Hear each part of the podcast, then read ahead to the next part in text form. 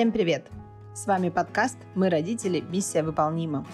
Это подкаст для родителей, уже имеющихся детей, и взрослых, которые знают, что внутри у них тоже живет субличность ребенок, и хотят этого ребенка холить, лелеять, давать внимание и выпускать погулять.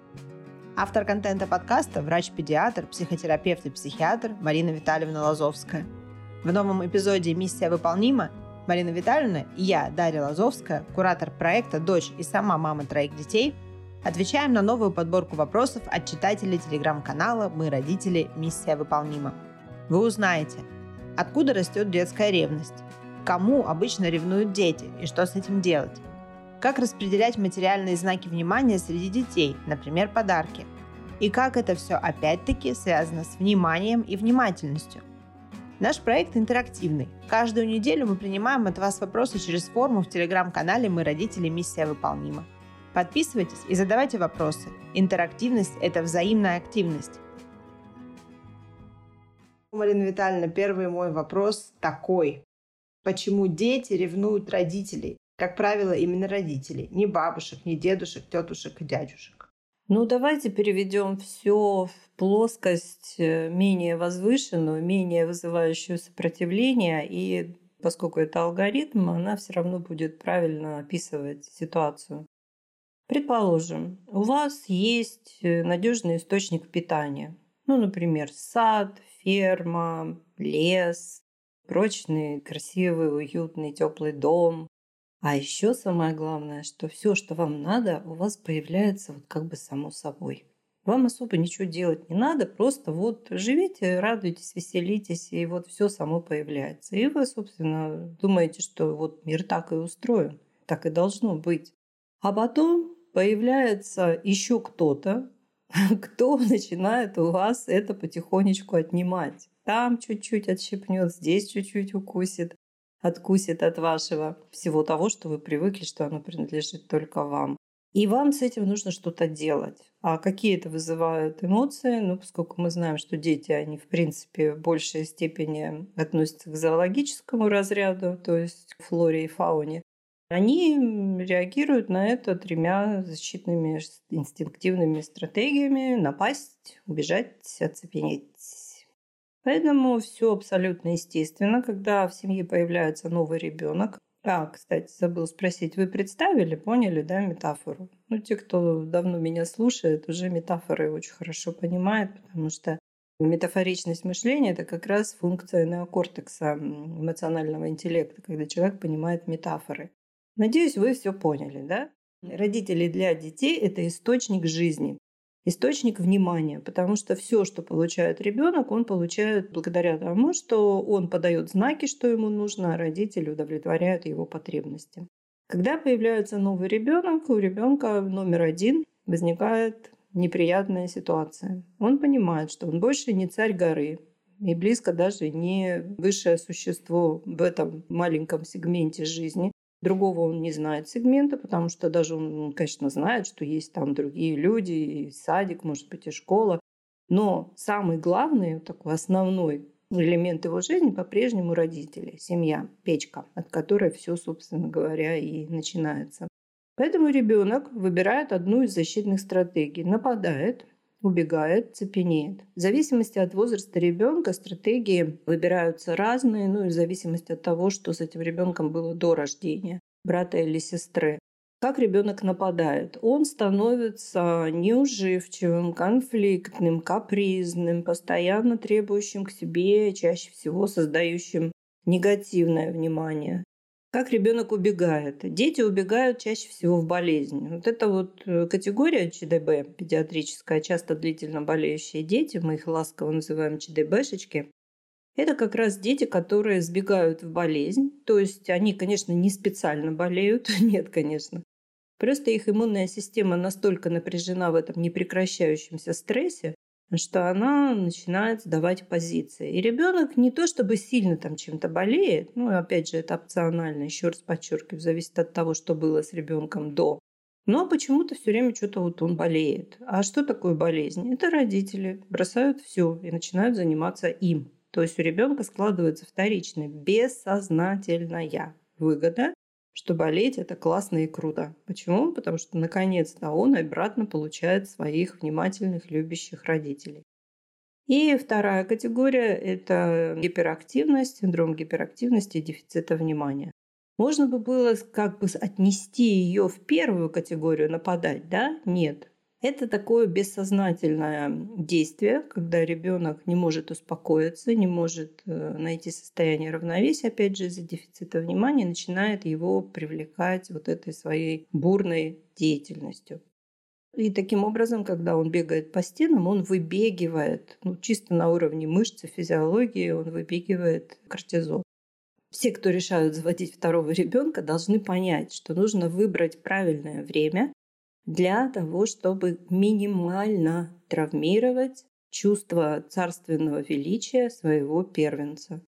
Очень интересные есть исследования, я тоже об этом много читала, чем первые дети отличаются от вторых. У нас даже есть видео на YouTube. Разница колоссальная. И для того, чтобы второй ребенок не был тоже травмирован, он должен войти в ту среду, где первый ребенок готов будет с ним поделиться. А что такое ревность, зависть и жадность? Ну, мы их так в шутку называем три коня ущербности. Ущербность – это именно вот это чувство, что мне стало плохо, мне здесь больше не рады, меня здесь больше не любят, вы понимаете, что нормальные родители продолжают, конечно же, любить своего первого ребенка, тем более это такой мощнейший импринтинг, когда первые дети меняют полностью жизнь родителей, поэтому первенцы это всегда мощный импринтинг. С ними больше всего проблем у родителей бывает.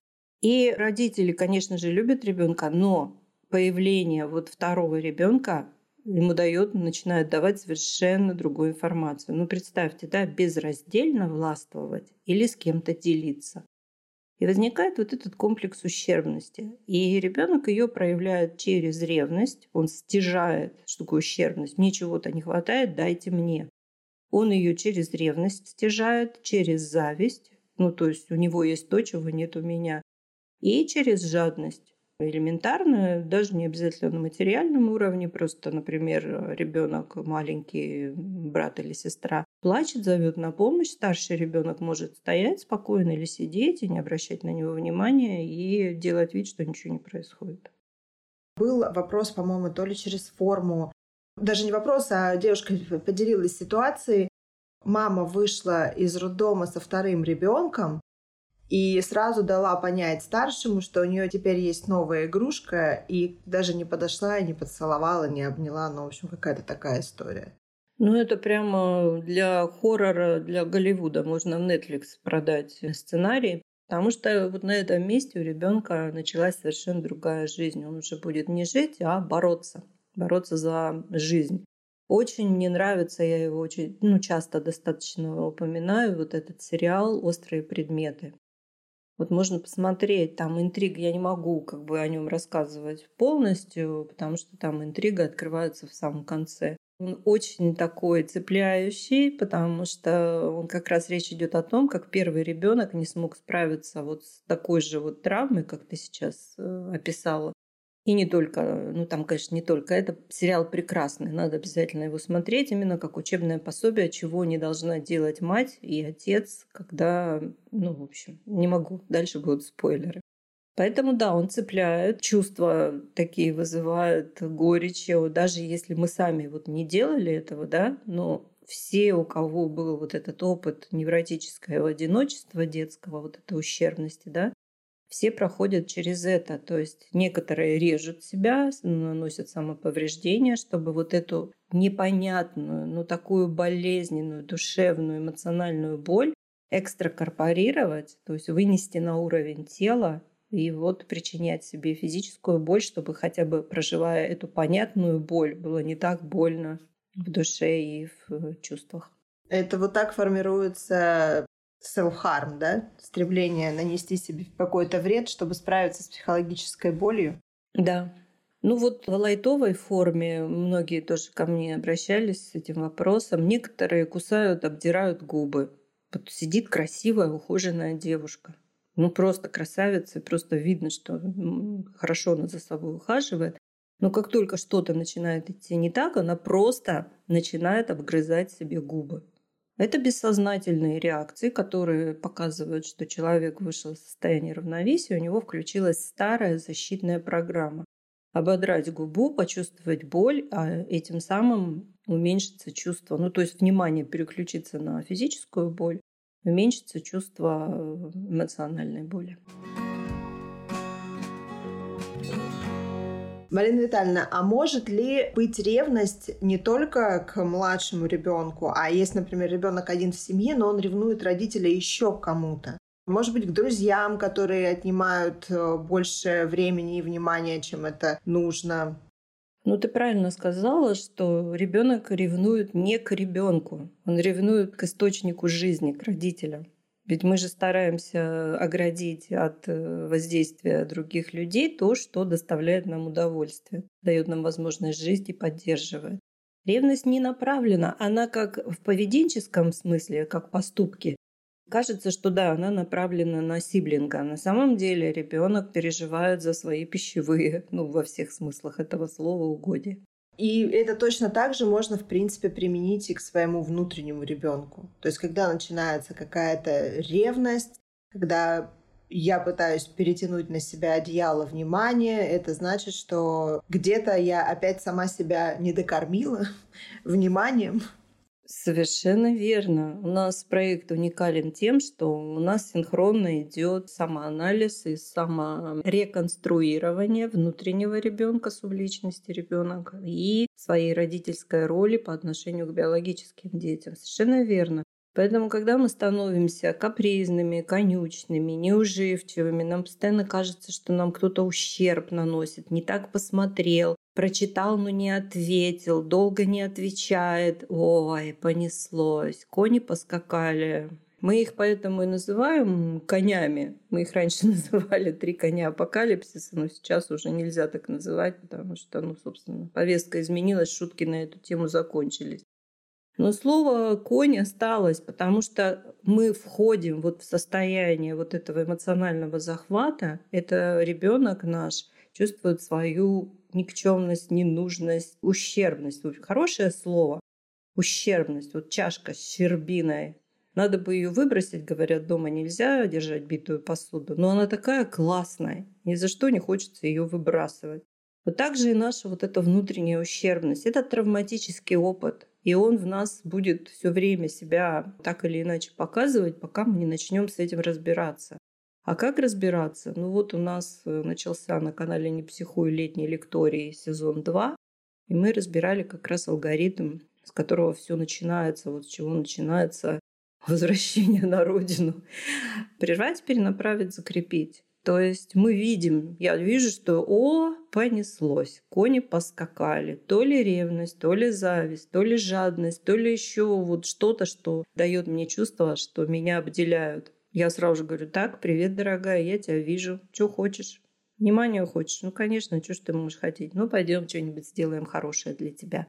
Я иду и что-то делаю, что понравилось бы ребенку. Да в конце концов лучше я съем конфету внеплановую, чем я буду продолжать разрушать свою психику, а заодно иммунитет, занимаясь вот этими вот трансами, потому что психика все равно их будет загружать. Это ее задача, это ее программа оградить нас от чего-то болезненного, поэтому она будет продолжать загружать и загружать эти трансы. Наша задача их прерывать и выходить из них именно третий этап Закрепить – это дать себе поддержку, похвалить себя. Какая я молодец. Ну, то есть в любом случае совершить какое-то действие. Да, нас меняют только действия. Без действия мы можем себе только очередную иллюзию какую-нибудь более сладенькую, менее шипастую развить. В очередном моменте, когда мы опять перестанем справляться, развалится и все. Ну, «Три коня ущербности» мне нравится больше, чем «Три коня апокалипсиса», потому что, во-первых, это более говорящая такая фраза, и сразу становится понятно, то есть себе бывает сложно же объяснить э, свои какие-то эмоции, чувства и от чего это все идет. А так вот разложил себя по полкам. Ага, это значит опять из ущербности. Значит, нужно сейчас что-то сделать для себя, чтобы себя ни в чем не ужать. Это уже показатель того, что что-то сильно ужалось. Мы опять вошли в контакт с опытом травмы. Наша задача лапку разжать разжать. Разжать ее можно только действием, перенаправить свое внимание и дать себе поддержку. Вот мы все время да, говорим, внимание – это энергия, внимание – это единственная в мире валюта, которая никогда не девальвируется. Наоборот, становится все дороже и дороже. И вот если мы даем себе внимание, вот почему мы наших слушателей на ФБ учим с первых же дней самоанализу. Потому что когда мы умеем обращать внимание на свои чувства, на свои эмоции, мы учим себя от них отделять, и мы понимаем, что и да, у меня есть травма, но я — это не только моя травма. У меня есть еще масса здоровых субличностей, которые прекраснейшим образом функционируют. Мы идем по повестке нашей сегодняшней. И вот мы опять в который раз, в миллионный, наверное, говорим о внимании. И вот есть такой вопрос. Дарить поощрительный подарок всем детям в день рождения одного ребенка – это правильное решение? И следом за ним еще вопрос, связанный, видимо, с этим. Дарить одинаковые подарки на Новый год и другие праздники – это верный подход или нужно подчеркивать индивидуальность? Ну, мне нравится, когда люди умные задают вопрос, а сами на него же отвечают. Начну, наверное, со второго, да? Подарок ценен тогда, когда даритель понимает, хорошо знает того, кому он хочет доставить удовольствие. Вот у меня есть одна знакомая здесь уже в Германии.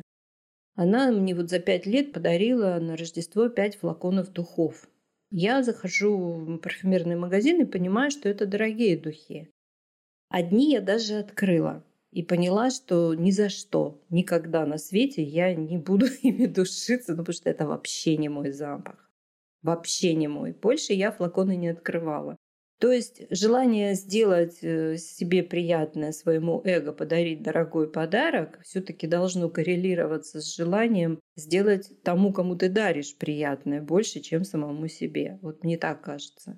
Поэтому вот я уже где-то отвечала, да, здесь отвечала на канале, в статьях, что-то про... А, про финансовую грамотность, когда была у нас статья, вот как раз там я объясняла, как это лучше сделать. То есть узнать, что хочет близкий человек и подарить именно это.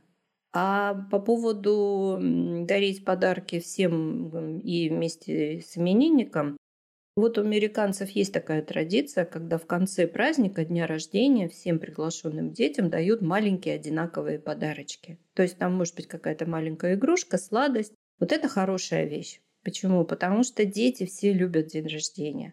И получается, что у ребенка, ну мы уже говорили, да, что ребенок живет в медитативном процессе, он всегда в настоящем, он не знает, что такое время и пространство.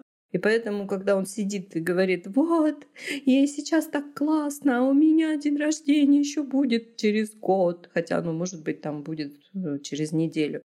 Ребенку хочется тоже того же, что он видит, что происходит в этот момент с именинником. И поэтому вот этот маленький, как бы там я видела в некоторых фильмах, стоит стол, и все там стоят эти пакетики, и все дети знают, вот он будет уходить, ему дадут этот пакетик. Поэтому зависть не так сильно бушует в этом маленьком сердце и в этом маленьком, но умном мозге. Так что это хорошая традиция. Мне кажется, что это правильно. Да, мне тоже очень нравится эта традиция.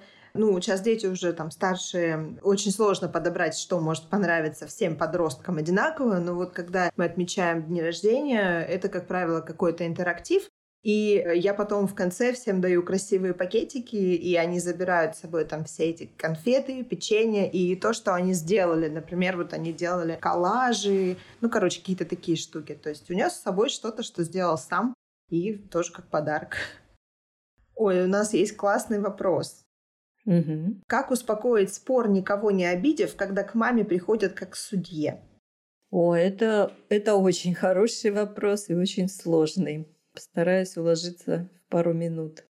Во-первых, родители, они по должности, потому что родительство – это работа, значит, родитель – это должность. Вот как Бог. Бог же это тоже должность, да? Вот. Поэтому родители обладают функциями арбитража, то есть дипломатия. Как обучить детей дипломатии, чтобы они выбирали способ жизни не конфликта, а все-таки умение договариваться, выстраивать правильно договорные процессы. Они приходят к родителю, и родитель должен в этот момент понимать, что они запутались. И у них э, нарушился какой-то алгоритм. И родитель также, это номер один, это всегда номер один, понять, какой алгоритм нарушен. Неважно, с другими, с собой, но это вот так. Второе, помнить, что они оба одинаково ему дороги. Одинаково. И третье, помочь им научиться. А научиться можно только дав внимание. Сначала дается внимание одному, который, например, ну всегда в паре кто-то агрессор, кто-то жертва. Дать внимание одному, Помните, да, такой золотой стандарт, бриллиантовый, я бы сказала, стандарт э, родительских отношений с детьми. Сначала контейнирование, дать внимание чувствам, а потом наставление. Подчеркиваю, кроме экстренных ситуаций, угрозы жизни и здоровью. Поэтому родитель сначала дает внимание одному, дает внимание другому. То есть дети успокаиваются, потому что мы успокаиваемся, когда наши чувства принимают просто дают им внимание. И дальше уже можно искать, так, что произошло, сначала рассказываешь ты, второй молчит. Потом рассказываешь ты, второй молчит. Кто рассказывает первым, бросаем монетку. И дети понимают, что это справедливо, потому что родитель никого не выбирает, кто будет властвовать его решением. Родитель выслушивает спокойно, останавливая, когда один говорит, э, второй начинает, естественно, возмущаться, что это все было не так. Он спокойно останавливает и говорит, я тебя обязательно выслушаю, будет твоя очередь, ты все нам расскажешь. Мягко и спокойно его останавливает. Важно родителю самому не вовлечься в конфликт. Вот здесь у нас открывается снова здорово, опять будем повторять, что это возможно только если родитель сам не дефицитарный.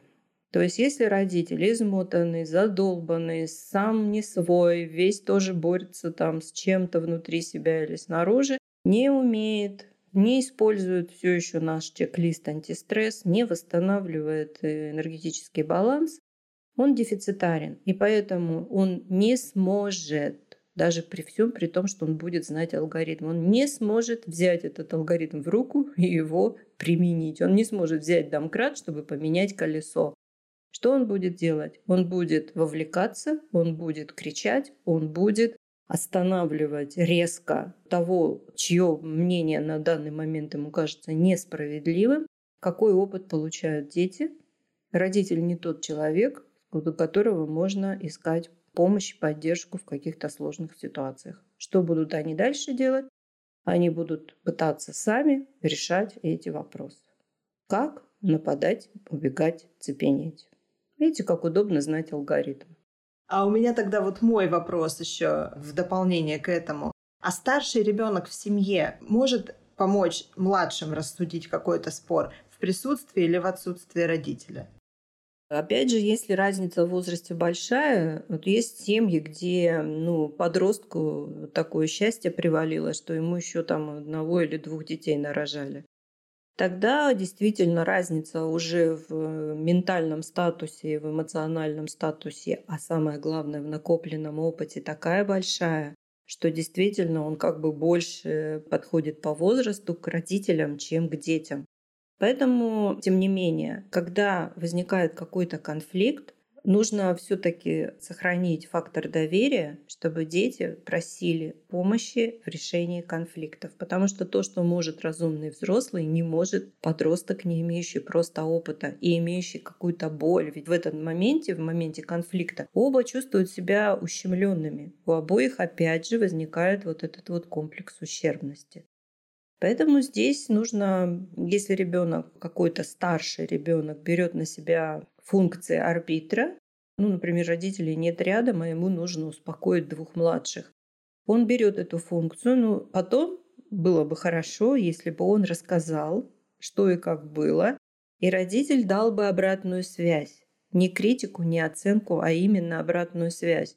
О, круто, молодец, спасибо. Даже если родитель понял, что ребенок вообще все неправильно разрулил, но ребенку первое, что нужно дать положительную обратную связь, чтобы эта дорожка не заросла к родителям.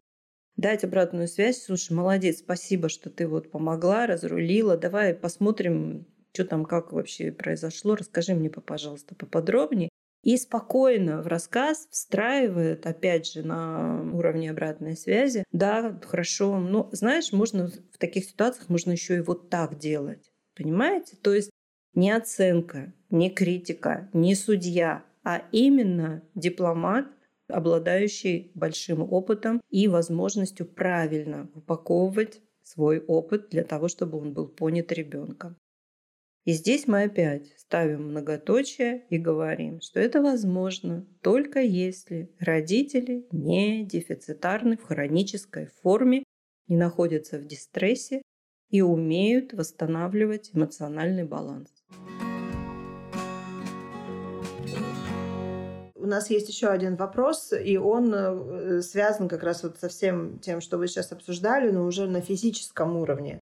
Скажите, пожалуйста, ребенку 4 года, самая частая реакция на происходящее – челюсть вперед. Начались проблемы с передними зубами. Что и как делать? Ну, во-первых, четырехлетний ребенок это еще, так мягко говоря, личинка ребенка. личинка человека. Ребенок это и есть личинка человека. Вот я уже отвечала, да, там, по-моему, на этой неделе, что шестилетняя дочь не ест сладкое, потому что говорит, что растолстеет. Возраст ребенка здесь играет большую роль в плане ответа. Четырехлетние дети – это копирайтеры, они все копируют. Почему? Потому что любые звереныши, там любого возьмите млекопитающего или не млекопитающего, что он делает, когда он рождается? Он начинает быстро учиться копировать мать взрослых. Что это? Алгоритмы защиты, алгоритмы выживания. Поэтому ребенок где-то, может быть, увидел вот этот вот жест. А может быть, у него появилось это чувство, когда вот он в какой-то момент выдвинул челюсть вперед, и ему вот что-то стало лучше. Может, у него зубы чешутся. Мало ли что у него во рту может происходить. Выдвинул челюсть вперед, прижал зубы, и чесаться стало меньше. Не надо психологизировать у четырехлетних детей все подряд. Они еще психики как таковой не имеют, она у них только-только формируется, у них нет обратной связи с самими собой. Они не осознают себя. Поэтому не надо психологизировать и усложнять. Нужно всегда, когда речь идет о детях, первое, что сделать, проверить, здоров ли ребенок. Если там могут быть глисты, все что угодно, то есть э, нужно проверить, э, действительно ли у ребенка все там в порядке с ротовой полостью, или может его мучают гельминты, от этого у него вот появляется вот скрипение зубами по ночам. Просто проверить, что там у него, сводить к стоматологу. Стоматолог скажет, а у нее вот прикус, например, формируется, и поэтому у нее вот такая вот сейчас есть какая-то вот рефлекторная реакция челюсти. Еще раз подчеркиваю, дорогие родители, не надо психологизировать все подряд, когда речь идет о детях. У детей есть масса физиологических причин, чтобы выглядеть так, что взрослым человеком будет расцениваться как какой-то сложнейший психологический акт. Вот это если вы челюсть вперед постоянно выдвигаете, то да, вам нужно поработать с напряжением, поработать с тем, что ваши зубы, ваша ротовая полость взяла на себя функции снимать для вас подавленные слова, подавленные чувства и невыраженные эмоции. А есть же еще такая практика у не у обычных педиатров, наверное, а у тех, кто больше работает, ну, натуропаты и так далее, что они работают с детьми через мать.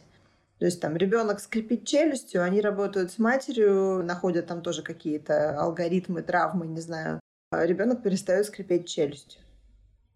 Я зубами. очень рада бы была э, действительно, чтобы таких врачей становилось больше. Но я вот тоже не работаю с детьми отдельно, сколько бы меня не уговаривали. Я, ну, у нас в закрепе, собственно, это написано, почему я не работаю с детьми отдельно.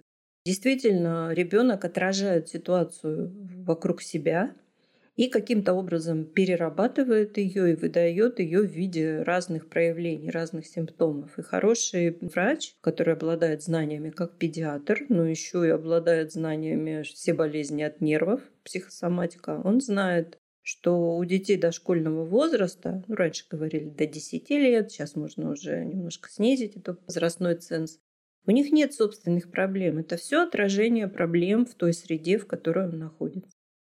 Да, я просто тоже не раз это слышала, и у меня не так давно был такой диалог э, с врачом в поликлинике. Я ей говорю, вы знаете, это не популярное мнение, но я считаю, что это чистая психосоматика.